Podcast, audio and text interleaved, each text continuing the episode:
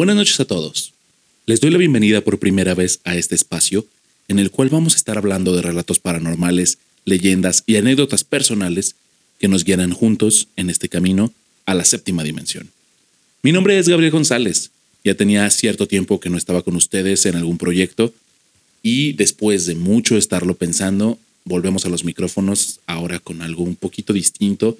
Ya nos habíamos escuchado anteriormente en Entre Godines, eh, un, par de proyectos más con Encerrarte Colectivo, pero da la, me permito ahora dar el espacio a un proyecto solo, en solitario, el cual me gustaría llevarlo a un, algo más serio, más tranquilo, no tanto relajo, pero lo mejor de todo, algo que me gusta bastante, que creo que siempre ha sido un tabú en las personas, eh, que es más común de lo que, de lo que pensamos, de lo que creemos. Sin embargo, o se escucha en gente de poblaciones algo alejadas de las, de las ciudades, en nuestros abuelitos quizá, pero aún así hay personas que contadas con las manos nos cuentan historias que nos erizan la piel, que nos ponen la piel de gallina y a pesar de ello hay veces que en la fiesta, ya en la noche, cuando salen al tema, uy, son muy interesantes. Hay gente a la que les apasiona y les han pasado muchas, muchas cosas. Entonces, justo es lo que queremos abordar aquí. Sin más por el momento, o sin más por esta introducción, les quiero platicar algo que me pasó a mí mismo hace un par de años, esto pre-pandemia, en el cual fue muy curioso porque pues no esperaba que en ese fin de semana me pasaran tantas cosas. Eh, fue complicado intentar saber qué estaba sucediendo, más complicado aún intentar explicarlo a la familia, a mis amigos, a la gente con la que estaba teniendo contacto en ese momento, pero fue algo muy, muy peculiar. Por motivos personales, tuve que ir a Puebla. Me fui bastantito tiempo, un par de meses, y esto sucedió en la primera semana cuando, cuando llegué. De hecho, pues ya había, ya había ido un par de veces a Puebla. Por lo tanto, ya conocía la ciudad, ya conocía la casa donde me estaba quedando. No era algo nuevo para mí. Sin embargo, no esperaba en absoluto esto. Al momento en el que yo llego a Puebla, yo parto de la ciudad de Veracruz, llego a Puebla todo sin ningún inconveniente, todo marchaba sobre ruedas. Y el motivo por el que fui fue pues para apoyar en un, en un negocio de la familia, en el cual pues al ser una, una venta de distribución, pues nos teníamos que despertar muy, muy temprano. Ese día yo llego ya muy tarde en la noche a, la casa,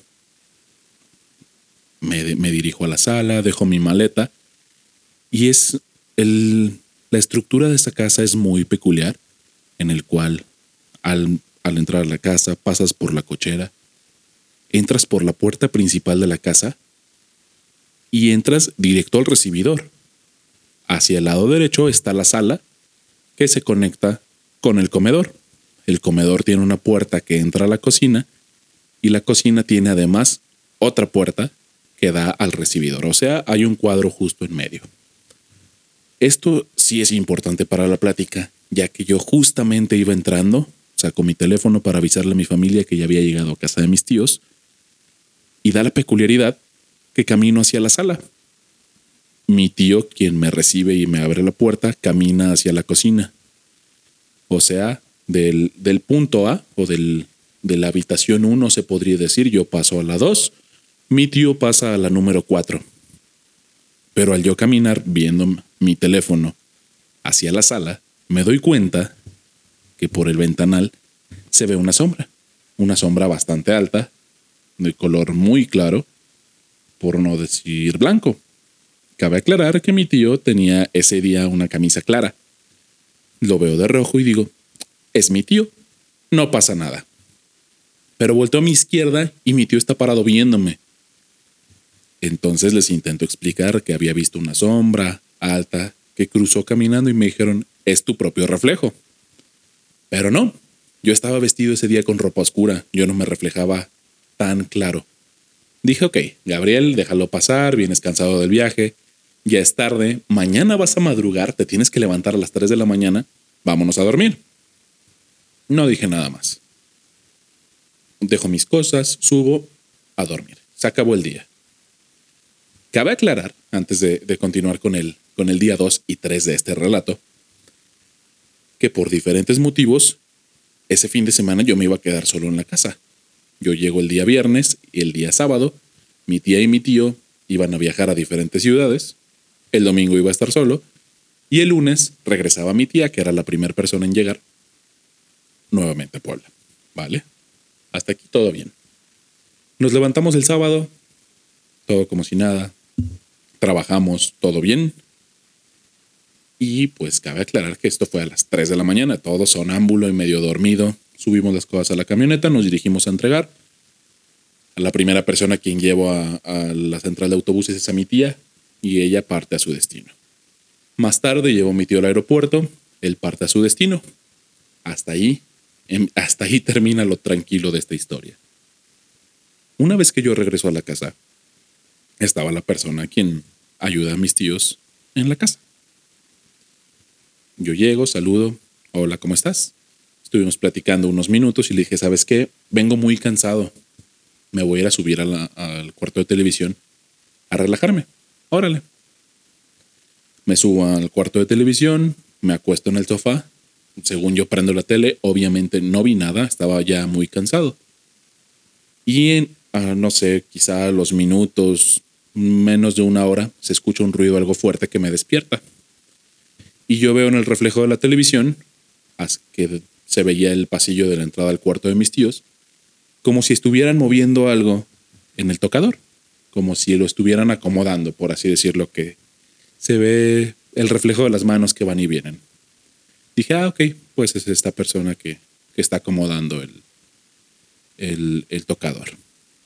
En eso, al instante, se escucha un golpe, pero muy fuerte en la cocina, el cual me paro y bajo corriendo las escaleras. Dije, algo se cayó, algo está pasando aquí. Susi está en, está en el cuarto de mis tíos, algo pasó en la cocina. Y al bajar, pues veo a Susi ahí parada. Y oye, ¿qué onda? Según yo estabas arriba. Acabo de ver algo que se movió allá. Me dijo, no, para nada. De hecho, es peculiar porque es la señora que vive aquí. ¿Cómo que la señora? ¿A qué te refieres con que es la señora que vive aquí? Me dice, sí, en esta casa habita una señora. Hay una señora quien vive aquí o quien, no sé, cohabita este espacio con nosotros y aunque no la vemos, pues aquí está. Y para mí fue como, ay, por favor, claro que no. Dije, ok, acabas de ver algo, no puedes corroborar o, o rechazar que viste algo, pero pues, lo viste. Ok, déjalo, ya pasó. Solo de recordarlo se me pone nuevamente la piel chinita. Pero, pues bueno, fue, muy complejo ese fin de semana. Eh, terminamos de comer. Eh, Susi recoge sus cosas y se va. Se va a su casa. Y dije, ok, pues va a ser un fin de semana de estar aquí tranquilo, relajado. Agarro las llaves, voy a la tiendita de la esquina es momento de comprarme todas las porquerías que voy a necesitar el fin de semana porque va a ser descansar y ver televisión y no hacer absolutamente nada más. Lo primero que hago es, al, regresar a casa es destaparme una cerveza, abrir botanita, un chocolate, unas galletas, todo tranquilo, pongo película. Después de un, quizá de una película, película y media me aburrí y decidí hacer una videollamada con una amiga. Estábamos platicando, todo tranquilo, poniéndonos al corriente, chismecito, ya saben. Hasta ahí todo bien. El problema empieza cuando oscurece. Al momento en el que oscurece, la casa, insisto, completamente normal, no tendría por qué ser nada distinto a la última vez que la visité. Sin embargo, ahí es donde comienza todo. El relajo empezó a escucharse abajo en la cocina y de hecho era tan claro que en la videollamada mi amiga me decía, oye, ¿qué onda? ¿Qué está pasando? ¿Quién está contigo? nadie. Estoy yo solo en la casa, no hay nadie más y no pienso bajar a ver qué está pasando. Entonces, siguieron los ruidos cada vez más fuertes y le dije, ¿sabes qué? Me voy a ir a mi cuarto. No quiero estar aquí afuera, no vaya a ser que me toque ver algo. Entonces ahí muere. Vámonos. Yo entro al cuarto, le cierro, le pongo seguro no quiero ningún problema, ningún susto hoy. Necesito descansar, ando despierto desde las 3 de la mañana. Obviamente dormí gran parte de la tarde. El decir que vi películas es más un decir porque realmente estuve dormitando gran parte del tiempo. Una vez que estaba ya en la habitación, siguió la plática, se seguían escuchando los ruidos, pero decidí no ponerle atención. Y en eso se empiezan a escuchar pasos subiendo las escaleras. Fue muy claro, el piso de esa casa es de madera, es duela, entonces se escuchan los pasos perfectamente. Digo, no los pude contar en esa ocasión porque pues no sabía cuántos eran, pero se escuchó que subieron y pararon los pasos. Se seguía escuchando que caminaban afuera del cuarto. Y mi amiga seguía en la llamada y me dijo, oye, ¿alguien está contigo? yo, no, estoy, estoy solo, no hay nadie, no pienso salir, la puerta tiene seguro, tengo la luz prendida, no pasa nada. Esos focos que están en esa casa, cuando se calientan, se apagan solos. Pero queda como un pequeño reflejo encendido de que están apagados por ese motivo. El problema es que se escuchó claramente un clic. Y ese clic fue cuando me apagaron la luz del cuarto. Para ese punto, mi amiga decidió abandonarme. Dijo, ¿sabes qué? Ya es tarde, ya me quiero dormir. Adiós. Me colgó la llamada. Fue como, ok, esto se va a poner feo siguió mucho ruido, se volvió a prender la luz sola, se volvió a escuchar el clic del apagador. Ya me paré, la apagué y dije, si algo me va a pasar, que me pase dormido, vámonos. Me acosté y me dormí. Al día siguiente, después de todo el relajo que se escuchó, se escuchaban golpeteo en platos, se escuchaban cosas caerse, romperse. La casa estaba en perfecto orden. No había sucedido absolutamente nada. Para lo cual dije, pues bueno, tengo el coche, me puedo ir a algún lado. Hablé con mi hermano, me dijo, vete a un hotel. No, porque me da mucha curiosidad qué está sucediendo aquí. Entonces yo no voy a ningún lado.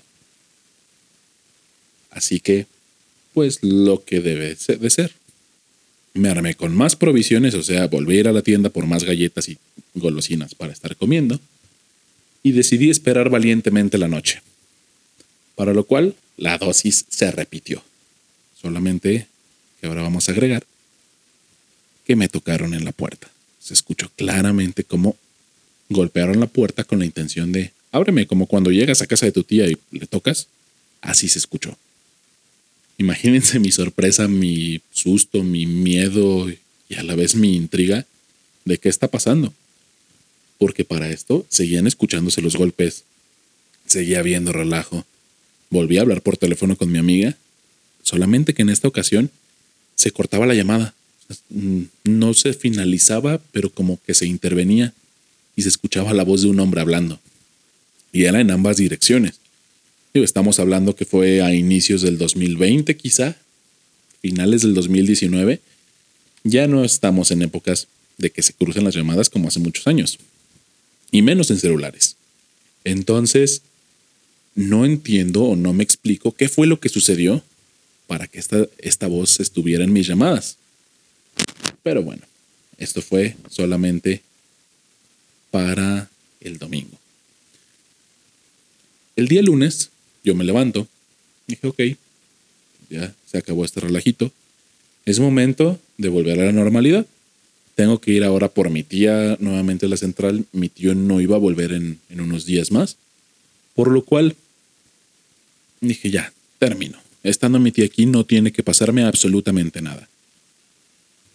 Tomo la camioneta, me dirijo por mi tía, regresamos a casa y yo en el camino le iba platicando todo lo sucedido. Y claro está que ella no me creyó. Ok, sin problemas, no te preocupes, pues fue lo que a mí me pasó, ni modo. Ya estábamos, ya habíamos llegado a casa, subimos al cuarto de televisión, que fue donde pasó gran parte de, de toda esta actividad paranormal, podríamos decirle. Y ella insistía, no puede ser, no te creo, en esta casa no asustan. Y cuando dijo esta última frase, un portarretrato que estaba en la mesa de centro se cayó. Estaba bien puesto.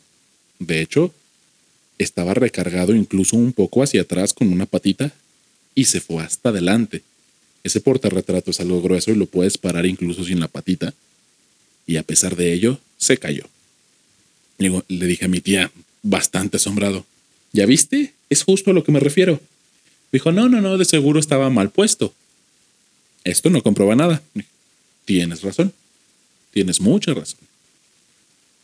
Bajamos a la sala y seguimos con la plática. Y de repente se escucha un grito muy fuerte en la calle. Y le, gritaron, o, gritaron el nombre de mi tía, muy claramente. Me dijo mi tía, corre, es una de mis vecinas. Entonces, abro la puerta, salgo a la cochera, abro la cochera y no hay nadie en la calle. Digo, tía, escríbeles en el grupo de WhatsApp, pregunta si, si están bien, si algo sucedió.